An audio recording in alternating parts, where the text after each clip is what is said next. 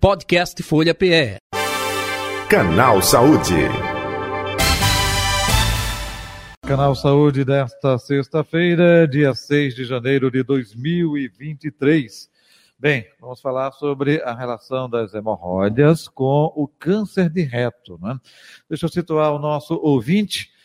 As hemorroidas são veias localizadas no reto que, quando dilatam ou inflamam, costumam causar características diversas que configuram o que chamamos de doença hemorroidária. No entanto, é importante destacar que os sintomas característicos da doença, é, como sangramento após evacuação, são os mesmos que os sintomas de alerta para um câncer de reto. Mas tem correlação? Quem tem hemorroidas pode vir a ter o câncer de reto? Quem orienta, explica, esclarece é o doutor Thales Paulo Batista. Ele é cirurgião oncológico. Doutor Thales, boa tarde, prazer tê-lo aqui em nosso programa Canal Saúde. Seja bem-vindo, tudo bom? Tudo bem, Tudo Jota. bem, Jota. Boa tarde, boa tarde a todos. Obrigado pelo convite para participar Isso. do seu programa. Ainda é dia 6, início de ano, sempre é bom desejar coisas boas, feliz ano novo, saúde e paz para o senhor, para todos os seus, tudo de bom, hein, doutor Thales? Muito grato, espero que todos tenhamos um bom ano. Amém, assim seja. Vamos falar um pouco dessa relação, hemorroidas com câncer de reto. É, primeiramente, é, é, eu gostaria que o senhor falasse né, um pouco sobre hemorroidas e se isso pode levar a um câncer de reto, sim ou não, não necessariamente. Vamos situar o nosso ouvinte e o nosso espectador também, doutor Thales. Joia, obrigado, Jota. É, a doença hemorroidária, como nós costumamos falar, é uma doença muito comum, muito prevalente, ocorre com muita frequência, sobretudo naquelas pessoas que têm um peso mais avançado, é, mais, mais, é, um pouco mais obesas e com idade mais avançada. É, eventualmente pode ocorrer muito comumente na gestação, por conta do, de toda a mudança que o período é, da gravidez pode trazer para as mulheres, né? E também naquelas pessoas que têm é, constipação, né, o, o intestino um tanto preguiçoso, digamos assim. E, eventualmente, uma história familiar também pode ser importante como um fator de risco.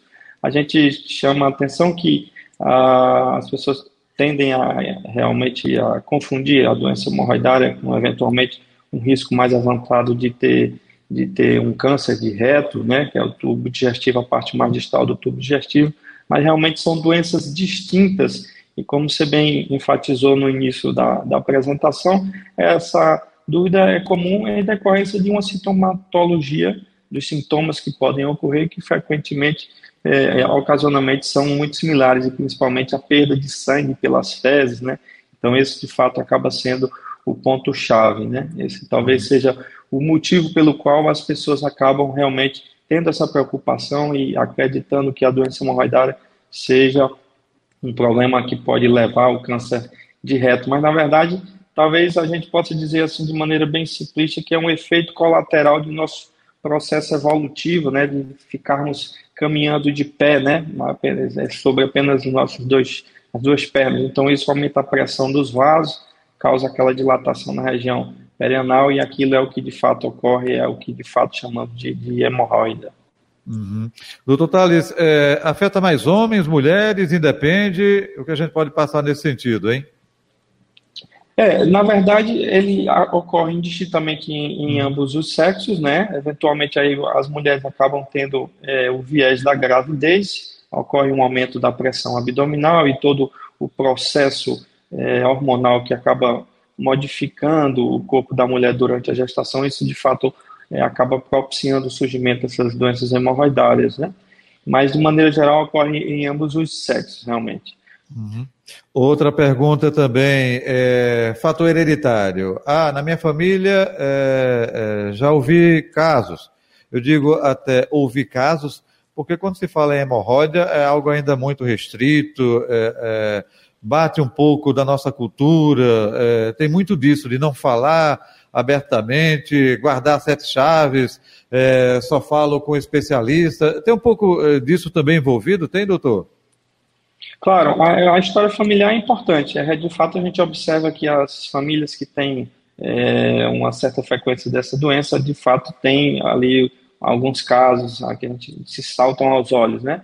E, obviamente, quando se trata de temas assim mais íntimos, as pessoas sempre vão ter um, um certo desconforto em comentar sobre isso, mas realmente, sobretudo pelo fato da, da perda sanguínea, isso é algo que remete à necessidade de uma avaliação. Né? Então, sempre que tiverem esses sintomas, é importante procurar um médico para conversar sobre é, o caso, que pode ser um médico generalista, e eventualmente, a depender da situação, pode precisar de uma avaliação mais especializada, com um especialista, um proctologista ou um outro cirurgião que se dedique a isso, é, mas sobretudo para fazer esse diagnóstico diferencial de eventualmente não ser uma doença mais grave, né? A doença é. hemorroidária muito frequentemente vai ter somente nos cuidados gerais e no, no manejo dietético o seu tratamento principal. Então, é, é facilmente manejável, digamos assim, exceto Entendi. quando ocorrem algumas complicações, claro. Certo. Uh, você falou no início, né? Ou seja, opa, é, prisão de ventre é, pode ocasionar, não pode? Isso, é, tanto ocasionar como também acaba com, é, é, servindo como um fator que agrava a situação, porque o esforço evacuatório acaba aumentando a pressão no sistema venoso ali retal, e isso obviamente vai trazer alguma repercussão sobre uma doença hemorroidária. Então, por exemplo, quem não come fibras, quem é, não bebe muita água, é, opa, isso tudo pode ser um agravante, não pode, doutor? Exatamente. A nossa dieta ocidentalizada, né, uma dieta muito rica em fibra, desculpa, muito pobre em fibras, ou mesmo farináceas de fibras pequenas, é uma dieta rica em, em, em, carne vermelha, também isso tudo acaba servindo como fator de risco para a doença. E, interessante, isso também acaba sendo um, um fatores de risco para a doença é, do câncer, para o câncer coloretal, de maneira geral, o câncer de reto. Então, é, o contexto, realmente, a importância do tema é justamente a gente falar que há muitas similaridades, então, de fato, há necessidade de que a pessoa busque um aconselhamento para conversar sobre o, o, caso e, eventualmente, não perca a chance de dar um diagnóstico mais precoce de uma doença é, oncológica que, na verdade, estava ali, talvez até sobreposta a uma doença hemorroidária. Entendi. A hemorroida leva ao câncer ou não?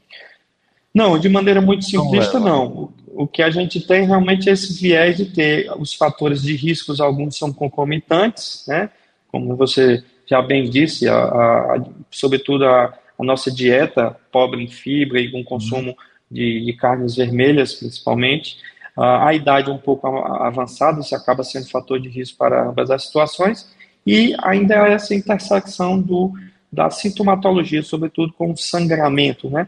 O sangramento da hemorroida ela pode acontecer com sangue vivo, uma coloração um tanto é, azulada, em decorrência de ser um sangue venoso das veias, né, e uhum. eventualmente um câncer do reto, é, um tumor mais baixo ali no, no, tubo digestivo, ele também pode cursar com sangramento. Então, daí a importância de que realmente qualquer tipo de sangramento seja de fato visto por um médico, eventualmente por um especialista, para que se delinee, se oriente melhor qual a melhor estratégia terapêutica para cada caso. Perfeito. Eu estou tentando né, trazer a questão da hemorroida, o câncer de reto, e depois eu gostaria que você falasse tanto do tratamento para hemorroida quanto do câncer de reto. O câncer de reto, agora falando um pouco mais detalhado, é, é pelo fator de falta de higiene, isso é um componente, não necessariamente. É, pode ser câncer naquela região e migrou justamente para o reto. É, o que a gente pode passar para o nosso ouvinte, o nosso espectador, doutor Thales? Tá. O câncer coloretal é um dos mais prevalentes no Brasil e também no mundo. Ele acomete tanto homens como mulheres. Tá? É um tumor que ocorre mais frequentemente a partir dos 50 anos, tem aí seus fatores de risco comuns, como tem diversas outras neoplasias, o consumo de álcool, o hábito de fumar o que nós já enfatizamos, uma dieta mais própria do Ocidente, muito rica, é, desculpa, muito pobre em fibras, eventualmente com farináceas de fibras muito pequenas, é um consumo de carnes vermelhas é, mais acentuado. Uma história familiar também é muito importante, há também um percentual dessas doenças que ocorrem por doenças genéticas propriamente ditas, e, e eventualmente algumas pessoas que têm algumas doenças que cursa com inflamação crônica do intestino como um todo, seja dos cólons, do delgado, do intestino fino ou até mesmo do reto, também tem um, tem um risco aumentado de ter o câncer coloretal. Uhum. É, mas é uma, é um, eventualmente os tumores mais baixos podem ter essa sintomatologia mais conflitante, mais, mais semelhante ao que a gente vem discutindo aqui. Perfeito. É, é, outro detalhe, é, tanto no caso da hemorroida quanto no caso uh, do câncer do colo é, retal, é, é, tem exames específicos. opa, um exame de sangue, por exemplo, pode já dar uma suspeita? Não só mesmo com a conversa com o médico, doutor, estou sangrando toda vez que eu faço é, o número dois, é, é, sangra, é, é, isso é comum, é frequente, é, foi uma vez ou outra, quando o, o cocô estava muito endurecido, isso é na conversa, isso é exame, eu gostaria que você esclarecesse, esclarecesse um pouco sobre isso também, doutor Tales. Perfeito, excelente pergunta. É, o primeiro cenário da doença hemorroidária realmente a gente não tem um, um, uma prática de buscar essa doença, né, rastrear em quem não tem sintomas, né, então basicamente a pessoa fica atento aos sinais que o seu próprio corpo dá, então o ponto cardinal, o ponto importante, principal aí, é como você bem é, apontou, o sangramento retal durante o esforço retal, o, fezes é, mais endurecidas podem causar esse sangramento, isso nos fazem pensar um pouco mais na doença hemorroidária. É, eventual, é, obviamente, a gente precisa, de fato, fazer um, um exame clínico, um exame proctológico, é, para avaliar. Isso está ali exposto é, na, no, no, na borda do, do ânus, né, que é a parte mais distal do reto. Então, com um exame clínico, isso é facilmente avaliável. Já o câncer coloretal, a gente de fato há uma política, inclusive governamental, de rastreio, né? ou seja, a gente vai buscar a doença em quem mesmo não tem sintomas. Isso porque a gente acaba levando a um diagnóstico mais precoce e, obviamente, os resultados acabam sendo melhor. A gente sabe que o câncer é uma doença tempo, tempo determinante, ou seja, quanto mais tardio o início do tratamento, pior.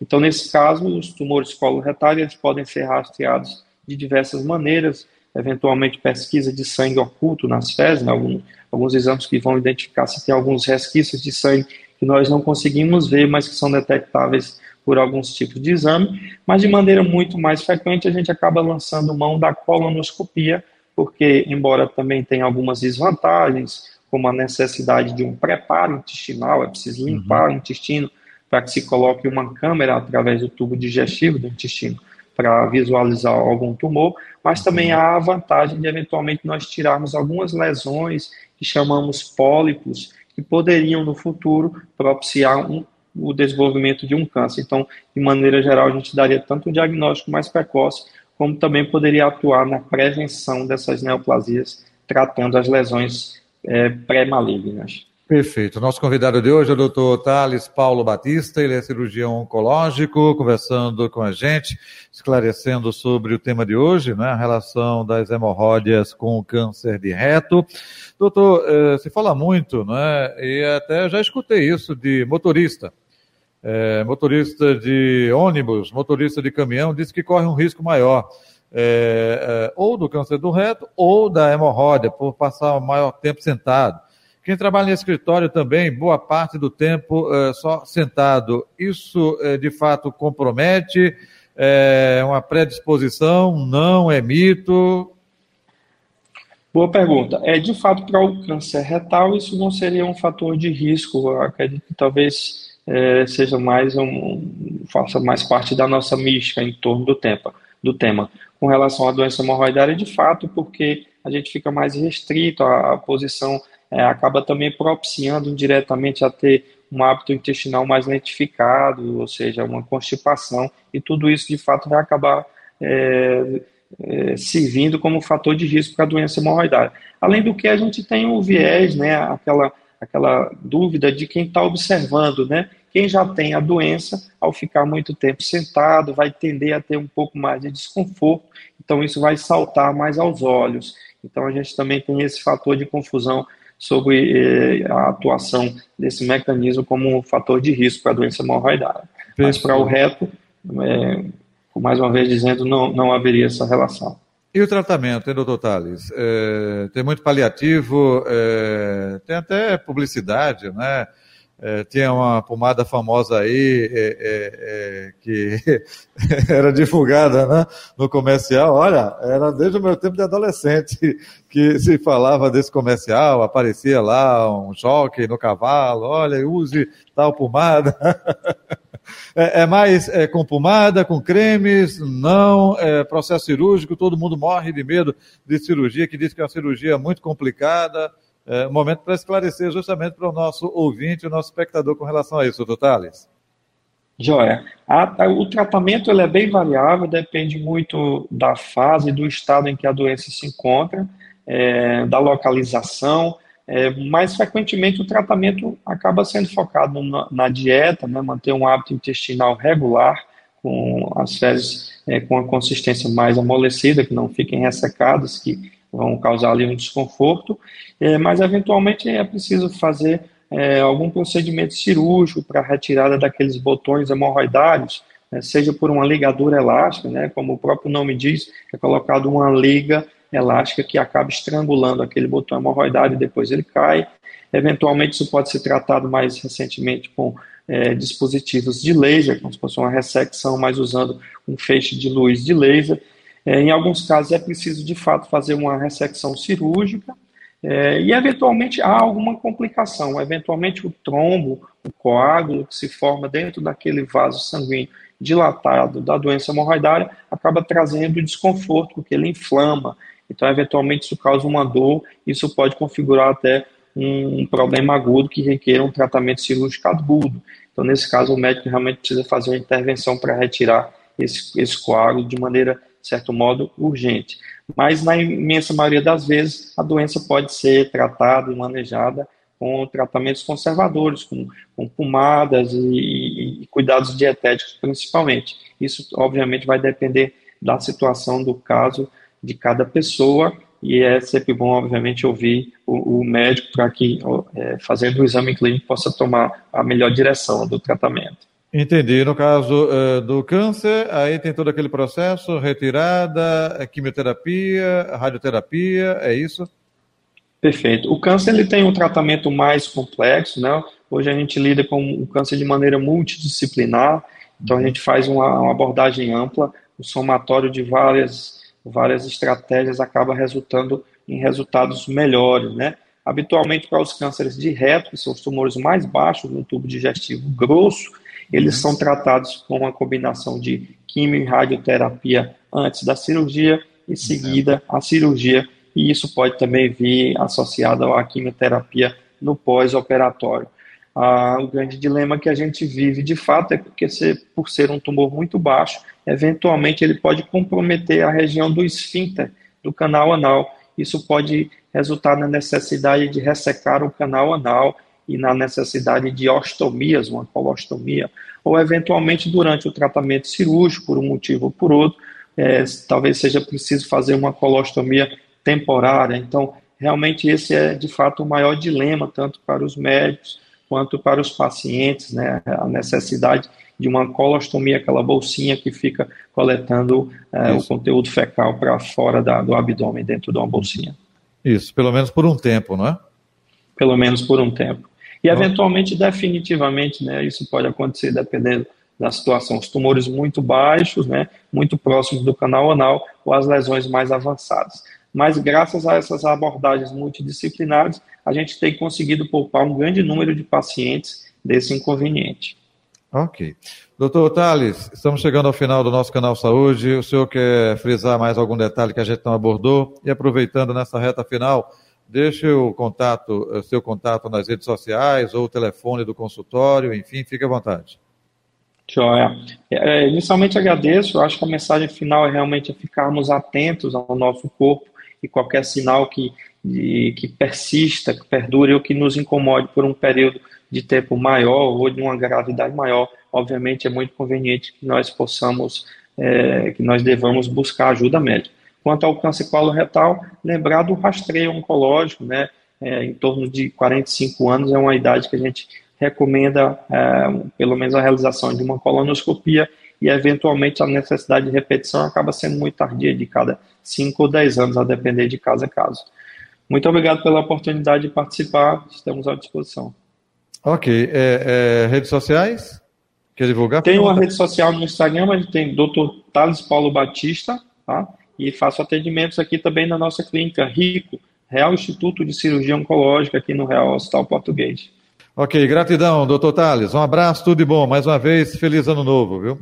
Feliz ano novo a todos, Jota. Obrigado pela oportunidade de participar do seu programa e pela atenção de sua e de todos os ouvintes. Nós é que agradecemos. Está aí o doutor Thales Paulo Batista, cirurgião oncológico, nosso convidado de hoje do Canal Saúde. Podcast Folha PE. Canal Saúde.